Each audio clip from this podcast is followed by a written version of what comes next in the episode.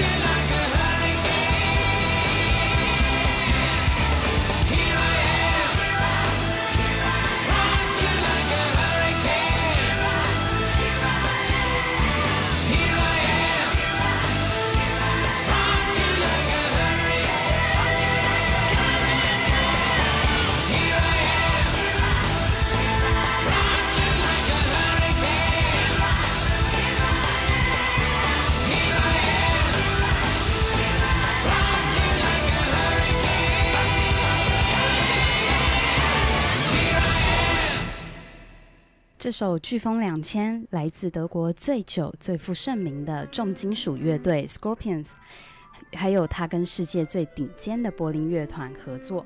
对，是不是听上去很熟悉？似曾相识。是，对，那很多那个广告片啊，那典礼啊，都会剪这一段录音。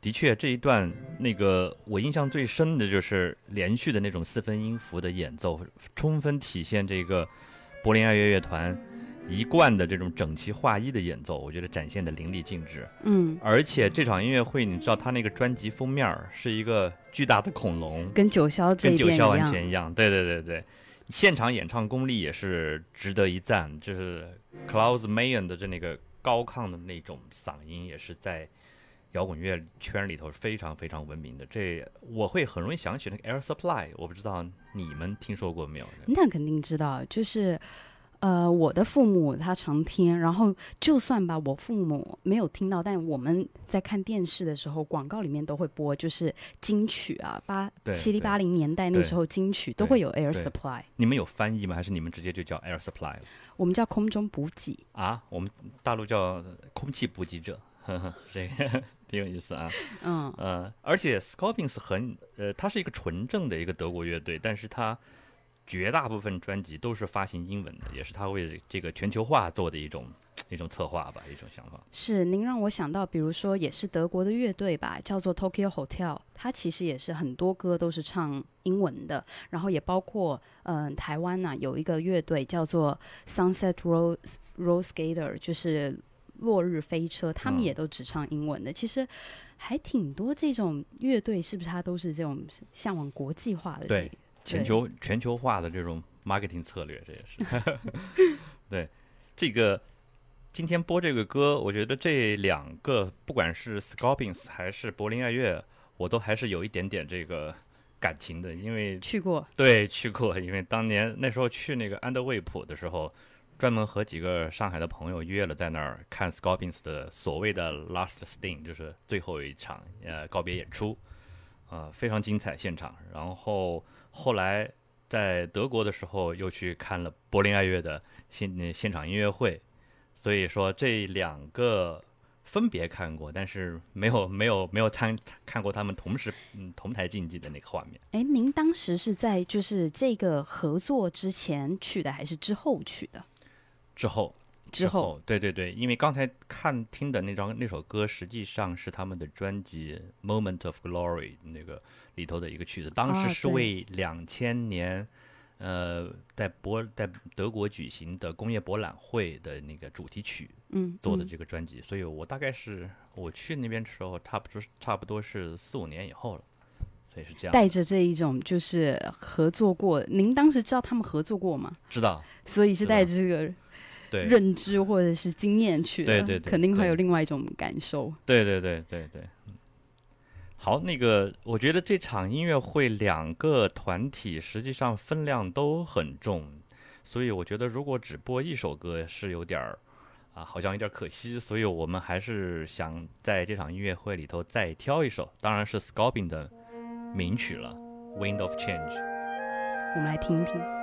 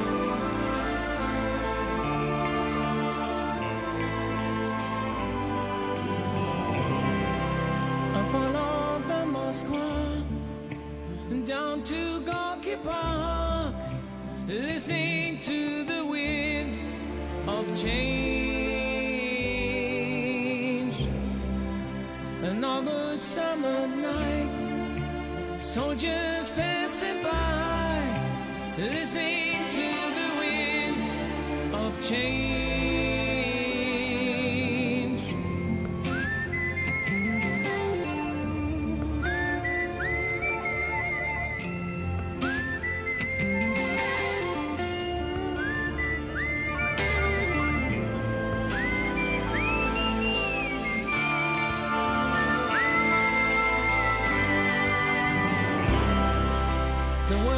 closing in. And did you?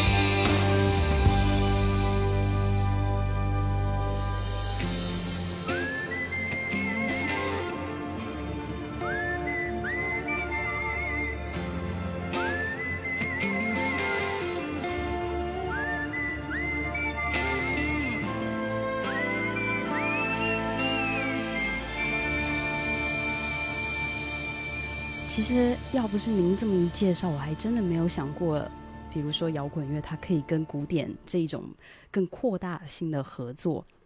但我还挺好奇的，就是这当然是我自己作为一个呃，不是说音乐特别了解的人，我还挺好奇，就是他这个是跟柏林爱乐合作，对吧？对，其实它是有呃，因为这个里边有一个概念，就是很多人呃，我们经常说柏林爱乐乐团、柏林交响乐团等等啊，其实还是有很大区别的。包括还有就是管弦乐，对嗯对，呃，我们经常会在管弦乐团、交响乐团、爱乐乐团之间会有一些混淆，实实际上还是有严格区分的。我们说这个狭义的这个管弦乐团，它指的是由管乐和弦乐的组成，比如十几个人、几个人的室内乐团也是管弦乐，有打击乐加入以后，它也是这种大编制一点的管弦乐团。那么你可以这呃是一个定义为一个比较宽泛的一个概念。那么交响乐团的定义呢就比较具体了，它有这个严格的编制，我们有两管制、三管制，然后各个声部、乐手的数量都是有严格规定的，因为它是为特定的曲式所服务的管弦乐团团体，啊，是这样的。所以，呃，关于柏林爱乐和柏林交响乐团还也有很大的区别，因为过去我们说 symphony orchestra 通常是为呃皇宫贵族服务的，就所谓、所谓交响乐团，对吧？嗯呃，那后来民间呢，有些所谓的爱好者呢，就成立了爱乐乐团，也就是 Philharmonic Orchestra。那么字面理解，好像水平是前者高，交响乐团。那么实际情况往往是相反的，比如柏林爱乐的名气啊、水平啊，远远就比那个柏林交响乐团名气要大，要水水平高得多。所以其实是两个都存在的。两个都存在。对我，我是有听说过，就是一般吧，是指挥的这个，就是指挥他如果声望高的话，嗯可以去选择这些，比如说乐团的成员。但是比如说像柏林爱乐，他会他们要来选择指挥，我有听过这个说法。啊，对，那是在卡拉扬去世以后。哦呃，在在这之前，卡拉扬是一个几乎是乐团的独裁者，就是只要他活着，永远他是指挥。后来他去世以后，后来乐团才重新反思这个问题，就是被卡拉扬执棒了三十多年，我们是不是要换另外一种风格的指挥？后来大家投票，最后是克劳迪奥阿巴多胜选了。然后，但是从此之后，柏林爱乐就没有一个特别固定的指挥，啊，就开始有祖宾梅塔呀，都分别执棒柏林爱乐。是是，还挺多的啊这个就是卡拉扬时代过去了，就是大概一九八九年以后这样的。嗯 一个时代过去。哎，那个杨哥，您刚才提到就是比比如说像这个 Scorpions。那是不是还有其他的这种摇滚乐队，它有跟交响乐团的合作？我觉得您一定手上还有几首歌。对，这个商业上最最成功、最有名望的就是 Metallica 和 San Francisco Symphony，他们所以他们就是呃，这个就是 Symphony Orchestra。哎，对，它是 Symphony Orchestra 啊、嗯不是 Philharmonic 啊，呃，但是坊间有人说 Scorpions 跟柏林爱乐的这个合作形式是一定程度上抄袭了这个 Metallica 的 idea。其实我我个人不这么认为啊，那么它前后可能因为 Metallica 第一次跟 San Francisco Symphony 合作是一九九九年，刚才说那个 Moment of Gloria 那个专辑是两千年嘛，德国嗯工业博览会嘛，嗯，所以就这也就差一年，对然后被差一年 被指抄袭。，对，其实你要说这个水乳交融的这种程度，我觉得还是嗯欧洲乐团更擅长。我觉得 Metallica 跟 San Francisco Symphony，我总觉得区别在哪？我总觉得得交响乐团在 Metallica 面前更像是一个伴奏，你知道吗？就是它不像柏林爱乐里边，它有很多管弦乐的篇章特别出彩的地方。然是后，我我刚才那样听啊，我感觉出来，比如说像弦乐在这一方这一一两首歌里面，他参与的挺多的。，对对对嗯对，但这还不是最经典的啊！我接下来其实想介绍的是，这个概念实际上最早是被 Deep Purple 给玩出来的。一九六九年，Deep Purple 就有一个非常成功的和交响乐团合作，但是这一个呢是得益于全曲的作者是那个他们乐队的呃当时的键盘手，叫 John Lord，呃约翰罗德，他谱写的这个曲子。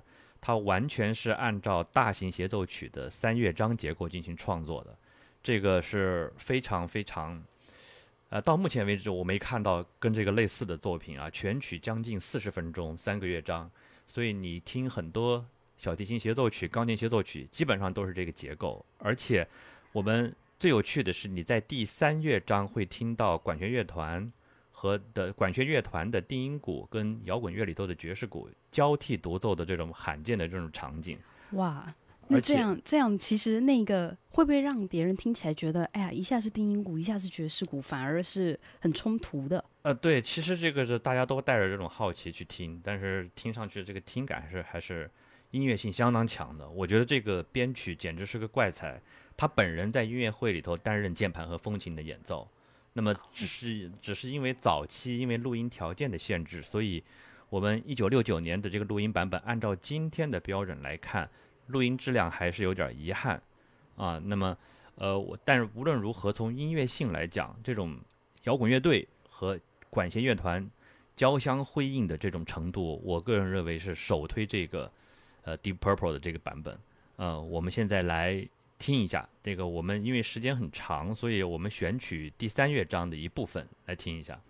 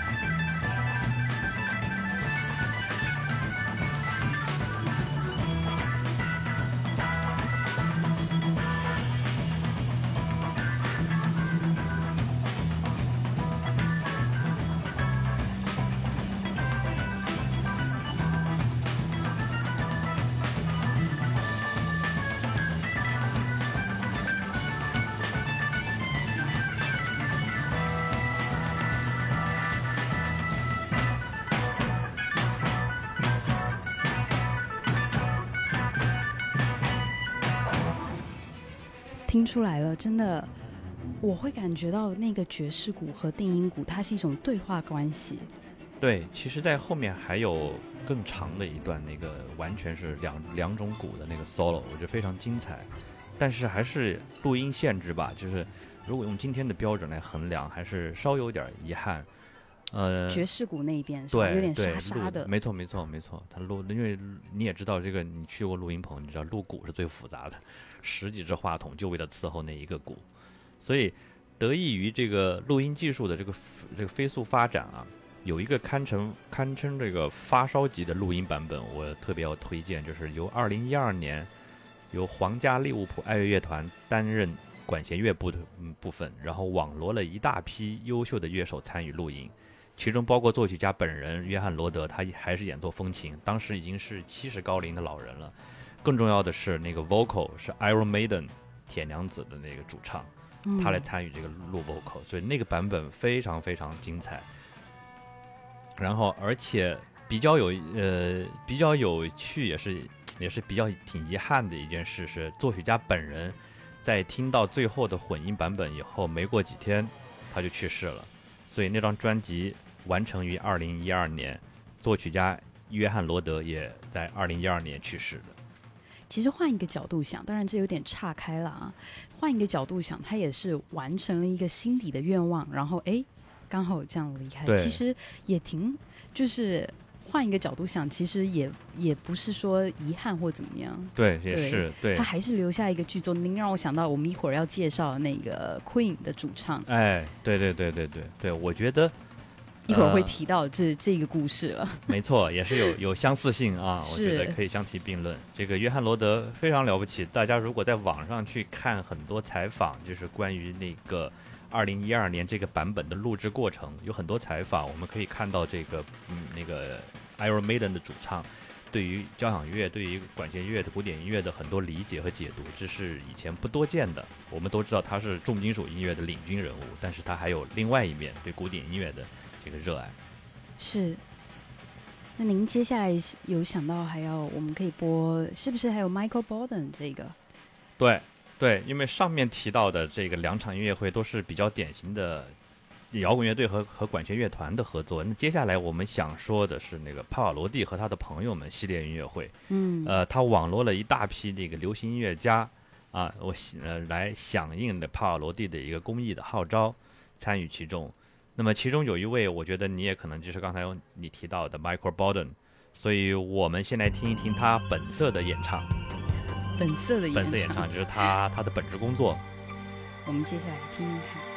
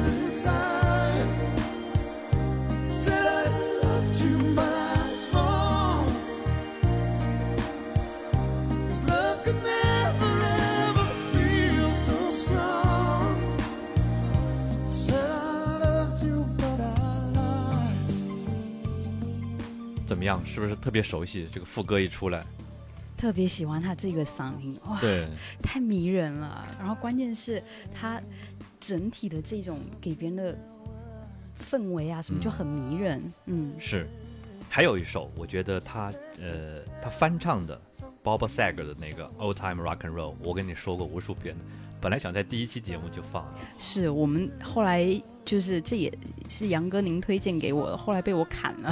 对，无数次砍了，就是终于在第四期节目面试了。我们来听一听看，也七十七十年代 Bob Sag 的作品，Old Time Rock and Roll。Just take those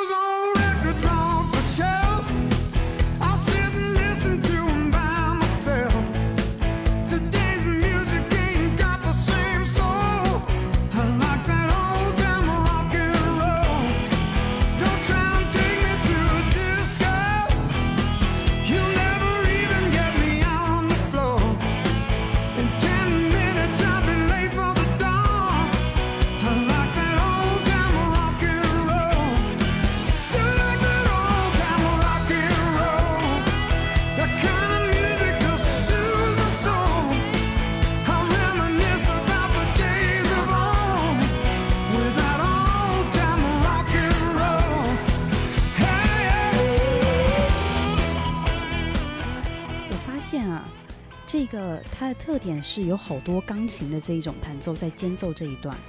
对，因为呃，摇滚乐首先还是受 blues 的影响很很严重，所以那个早年有很多那个钢琴音乐家都用都弹 blues，然后很自然就会就会就会把它变成摇滚乐，所以是，哦，您这么一说，我突然觉得的确啊，这间奏还挺 blues 的。虽然说我对我作为一个不懂乐理的人，我现在您这么一说还挺那个。对，呃，再过一会儿九点钟就 blues 现场教学。嗯、对，我们对我们插一个小广告，教学对，今天时代晚上的特别节目，嗯，一会儿 Mojo Hand 的现场。好，哦，那个我我还想补充一点的是，这个这首歌啊，它在另外一个媒体的这个平台上，流媒体的平台，它好像有一个合作，哦然后新翻了新翻唱了一次，然后配着这个 MV，我觉得特别有趣。大家如果有兴趣的话，可以看，就是等于是 Michael Bolden 他跟这个新时代的摇滚乐队一个很明显的对比不。是纠正一下，是朋克，一帮朋克，就是、对一个一个老摇滚跟一帮新朋克，然后讲也讲不清，说说也说不明那种那种那种冲突那种。所以朋克它算是摇滚的派生吗？呃，有一点，但是更多还是这种呃思想层面的一个一一个词，还不是一个嗯音乐方面的一个词语，就是嗯。我还没，对我还其实没把那个片子看完，我还真的挺好奇是最后那个新朋克有没有被 Michael Bolden 给打动。对 对。那回到这个帕瓦罗蒂和他的朋友们系列音乐会上呢，是，这还是得提一下，毕竟我们都播了两首了。对 Michael Bolden，对，那么这个一九九五年的这场音乐会上，Michael Bolden，我认为在这场音乐会上最出彩的地方就是他和帕瓦罗蒂演唱图兰朵的歌剧《今夜无人入睡》，那么呃里边的那个著名的咏叹调啊，呃对，然后这个。曲子我们本来想播现场版，但是我觉得为了彰显 Michael Bolden 的这个嗓音的这个实力，所以我想还是用挑了一个 studio 的版本，录音质量非常好，是 Michael Bolden 独唱的。那我们来完整的欣赏一下他驾驭这个歌剧咏叹调的这个实力。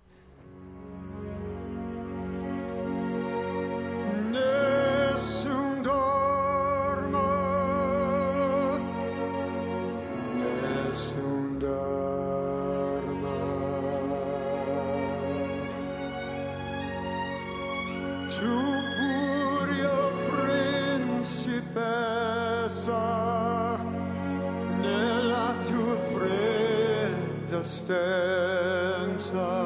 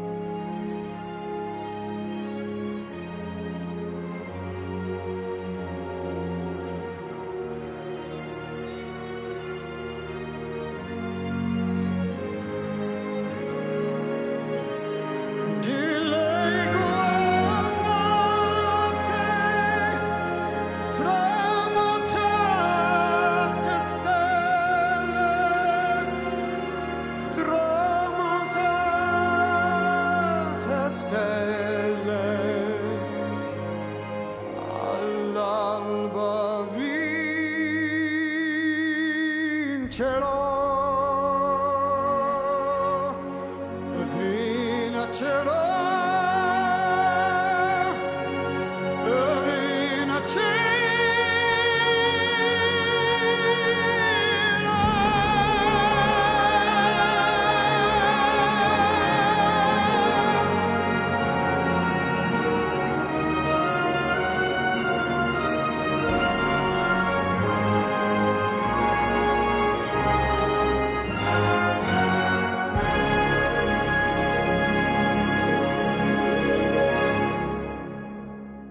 我真没想到怎么样？Michael Bolton 是 唱的很难想象跟刚才唱那个 Old Time Rock and Roll 的会是同一个人，但还是听得出来他这个声线，哎只是他的那一种呃画风一转，是嗯就是嗯真的不大那那没有想到他的爆发力是到对对对这个程度。对，最后那个爆发力真的是很惊人。所以你还记得在那个现场音乐会那个 video 上，帕瓦罗蒂在在在他身后由衷的竖起大拇指那个画面，我觉得特别经典，特别经典。是那这首歌总给人总给人一种曲终人散的那种压轴啊。事实上，我们节目还没有结束啊。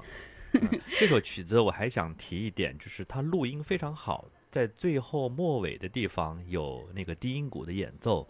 如果咱们的音响设备非常好的话，呃，大家可以仔细的去感受一下那个地方，我觉得是录音很出彩的地方。我们给录音师要一点掌声。那么除了 Michael Bolton，那么那个伟大的 Eric Clapton 也是这场音乐会上的这个座上宾了。嗯那嗯，么我们也可他也参与了他也参与了，而且他好像参与了两届呢。他这个哦，啊、也经常来。呃，接下来这首歌《Holy Mother》是两位大师的合唱，里面有 Clapton 的 solo，也有帕瓦罗蒂的美声唱腔。那么，但我想重点体会的还是帕瓦罗蒂如何来演绎 Eric Clapton 的作品。所以我们看一个传统的呃古典音乐家来在现场演绎这种带一点 blues 的这种流行歌曲。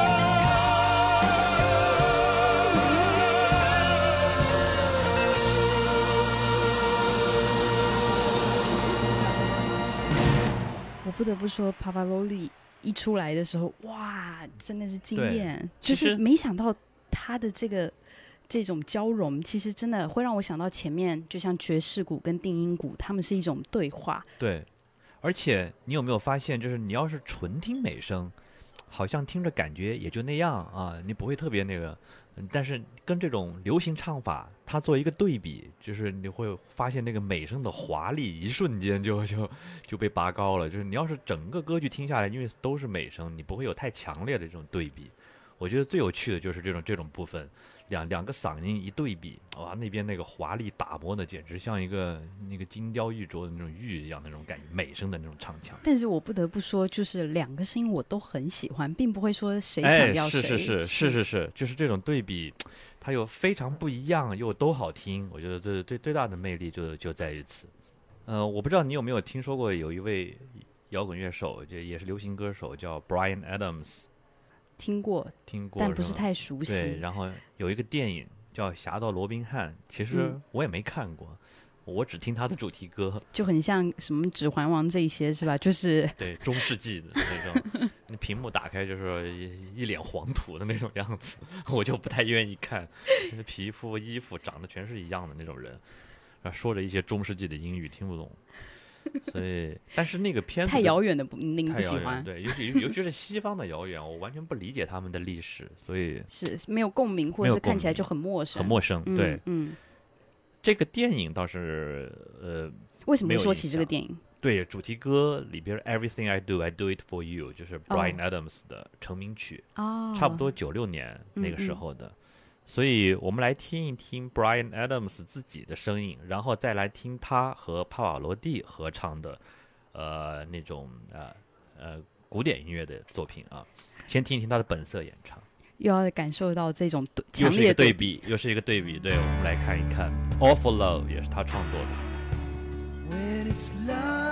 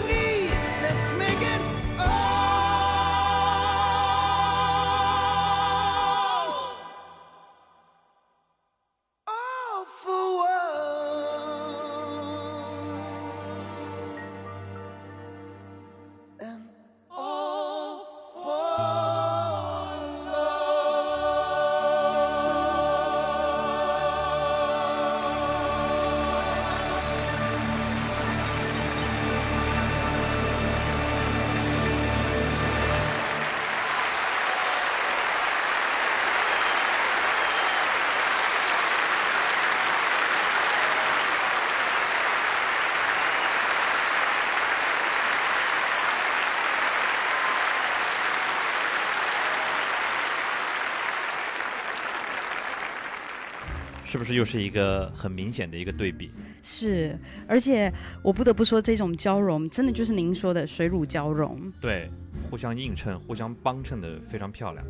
呃，其实帕瓦罗蒂这次，我觉得给 Brian Ad Adams 的一个一个伴唱、一个和声，我觉得也是空前绝后的一个合作。嗯，因为随着帕瓦罗蒂后来去世以后，我想 Brian Adams 再也没有这种机会了。是是，我们还有一首，呃，也是他们俩合作的，就是这首很在国内很著名了，就意大利民歌《我的太阳》。我们听一听。反过来，这次看 Brian Adams 怎么演绎帕瓦罗蒂的拿手之作。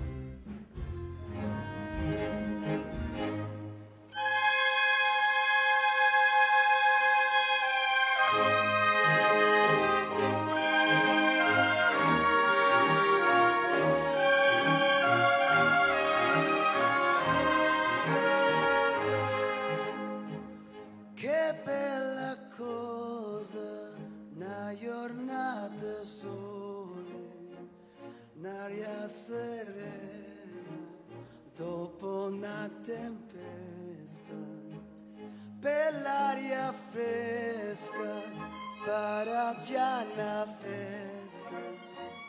Che bella cosa, una giornata sole.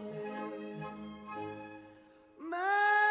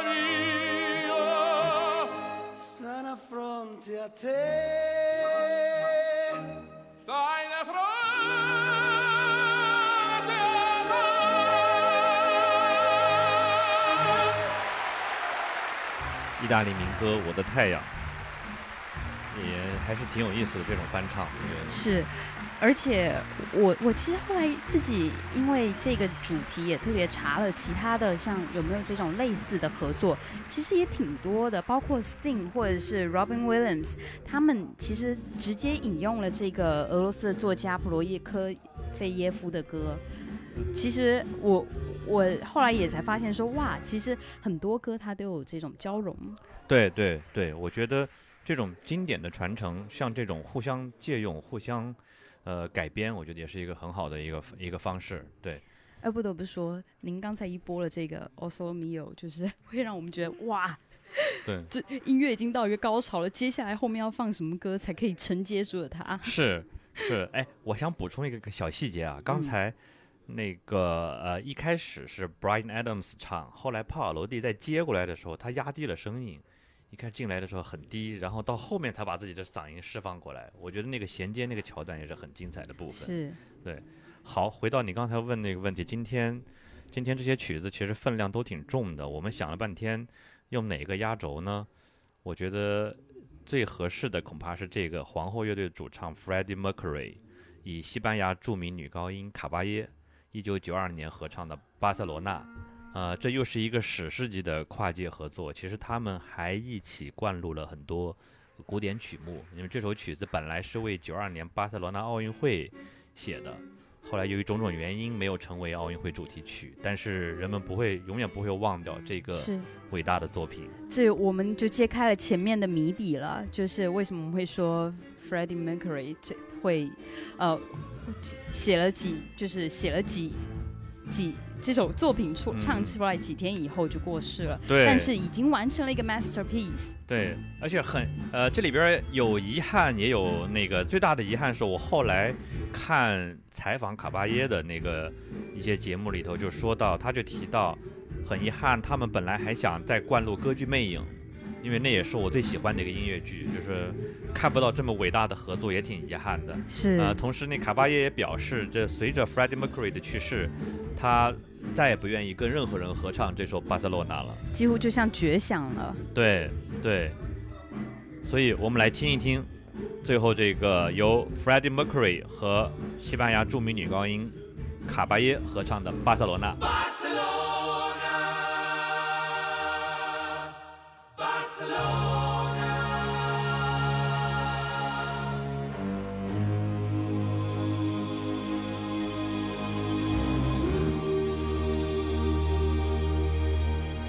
Barcelona,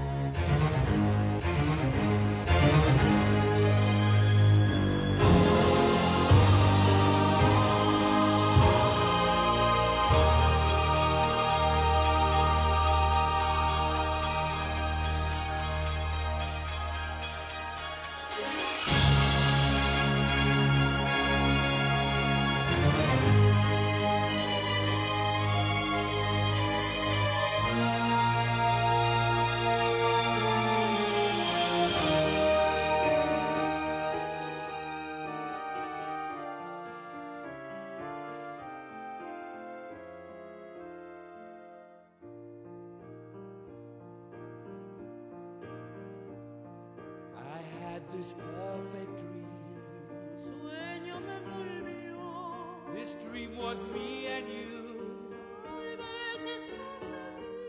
I want all the world to see. Miracle sensation, my guide and inspiration. Now my dream is slowly coming true.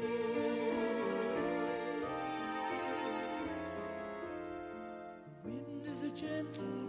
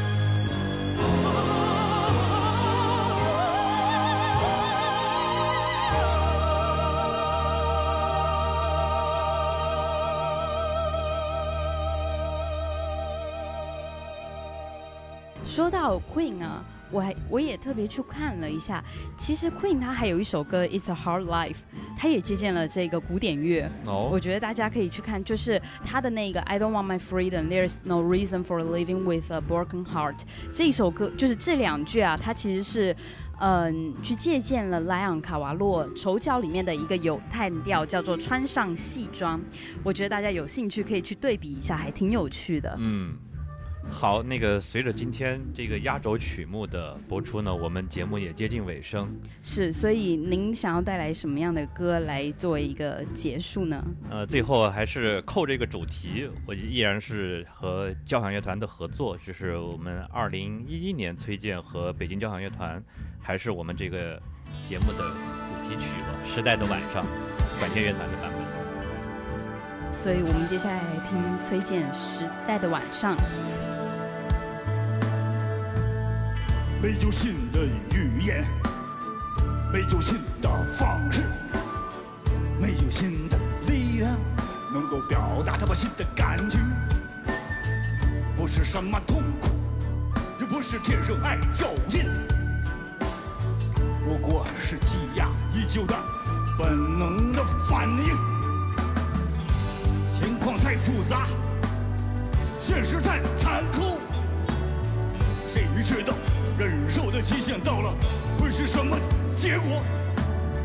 请握着我的手，我孤独的姑娘，检查一下我的心里的病是否和你的一样。